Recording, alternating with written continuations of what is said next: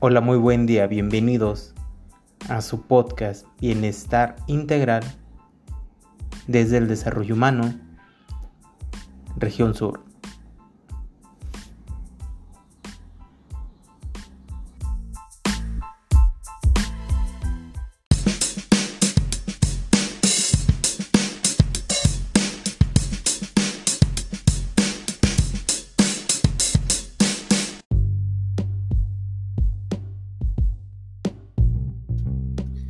Bienvenidos a nuestro podcast del día de hoy y vamos a hablar sobre el autocuidado emocional, qué es y hábitos de cómo podemos nosotros fomentar.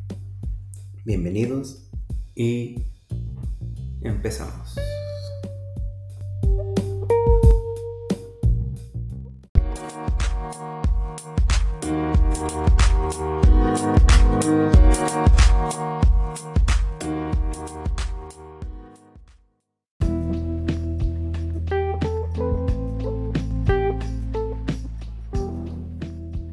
Empezamos a hablar de nuestro autocuidado emocional. Cuidar de nuestras emociones es una práctica esencial que garantiza el bienestar físico y mental. Las emociones son un aspecto esencial en la vida del ser humano, ya que influye en casi todo lo que hacemos. Ten en cuenta que las emociones van a determinar cómo nos sentimos, comportamos y pensamos. Si las descuidamos, seremos más susceptibles al malestar físico y psicológico. Por lo tanto, es necesario saber cómo gestionarlas. Entonces, ¿qué es este autocuidado emocional? El autocuidado emocional y personal es el conjunto de hábitos que llevamos a cabo para alcanzar el bienestar y mantenernos saludables. Más allá de realización de una serie de prácticas, implica un estilo de vida adecuado en el que se incluye lo siguiente.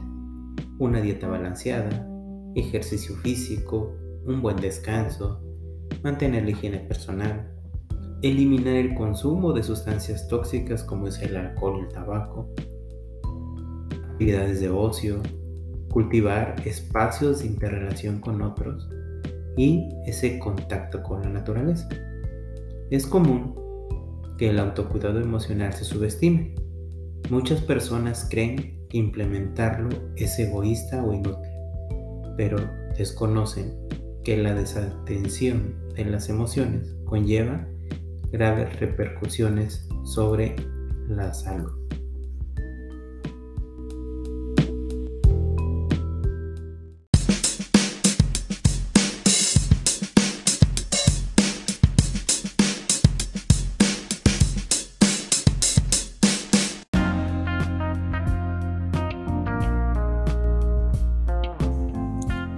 ¿Por qué se debe cuidar la salud emocional?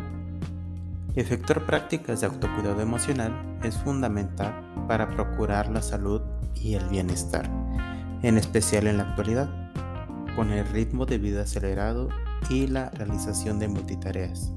Eso nos lleva a responder de forma automática sin detenernos a examinar cómo nos sentimos. Es probable que a corto plazo no veamos las complicaciones, pero con el paso del tiempo nos empezaremos a sentir irritables, estresados, enfermos. Dicho esto, cuidarse emocionalmente conlleva una serie de beneficios, entre los que se encuentran los siguientes. Reducir los niveles de estrés, ansiedad, irritabilidad, aumento de la productividad y crecimiento personal, el fortalecimiento de la autoestima, la disminución de la incidencia de enfermedades y dolencias físicas y la alta capacidad para la recuperación de enfermedades. Además de que nos ayuda a cultivar una actitud positiva y mejorar el estado de ánimo, lo que ayuda a afrontar las adversidades de la vida.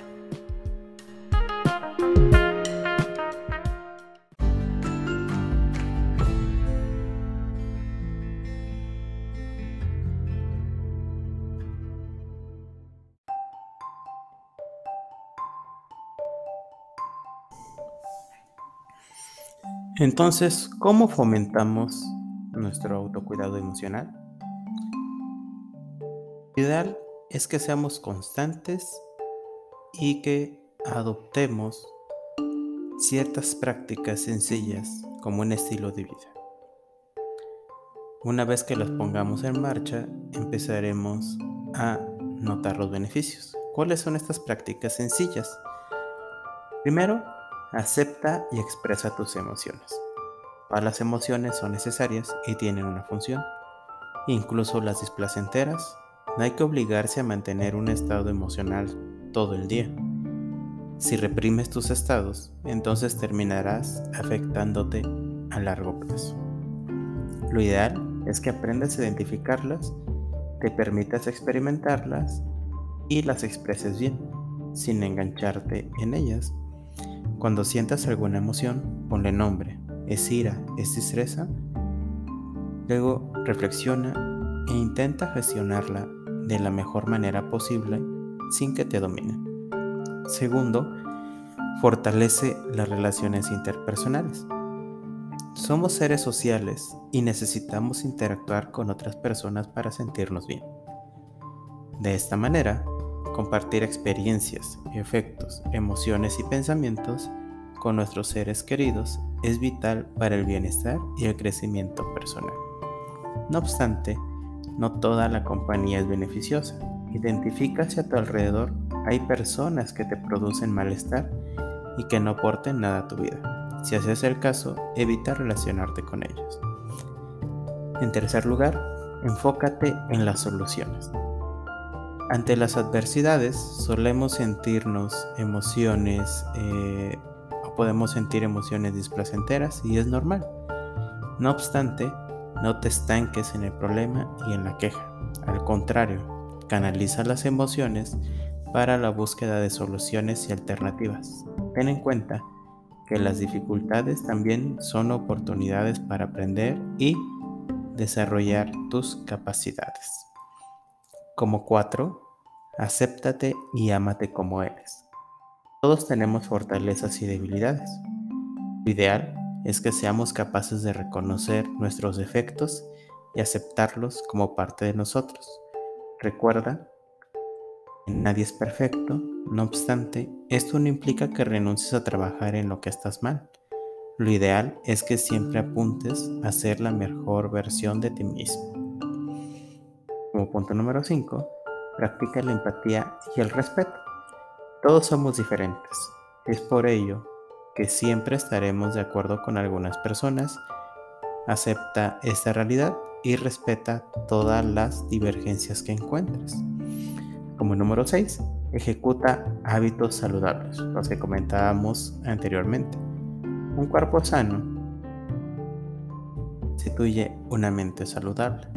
Se ha comprobado que el ejercicio físico y los hábitos saludables están asociados al bienestar psicológico. Por lo tanto, alimentarte sano, ejercitar tu cuerpo, descansar y evitar el consumo de sustancias tóxicas.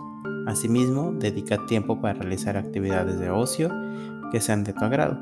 Desconéctate de vez en cuando de las tareas y obligaciones. Eso potenciará tus niveles de energía y productividad. Sobre todo, como número 7, define y planifica tus metas. Identifica tus objetivos a corto y a largo plazo.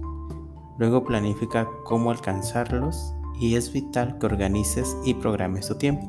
Asimismo, reconoce cuáles son tus habilidades y tus límites. También ten en cuenta que las adversidades no están exentas. Es probable que te topes con dificultades durante el camino. Cuando así sea, enfócate en la solución y aprende de los errores.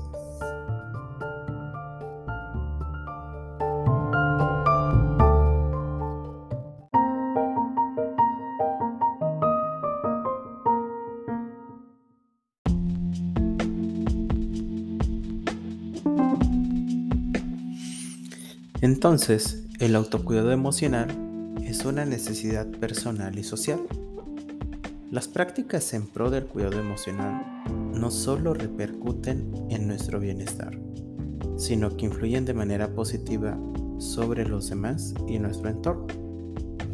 Esto se debe a que aprendemos a convivir de una forma más respetuosa, solidaria y apesible con nosotros mismos y nuestros semejantes. Hasta aquí nuestro podcast del día de hoy. Espero les guste la información. Si quieren saber un poquito más, eh, esta información fue sacada de la página de autocuidado eh, emocional de la página Mejor con Salud.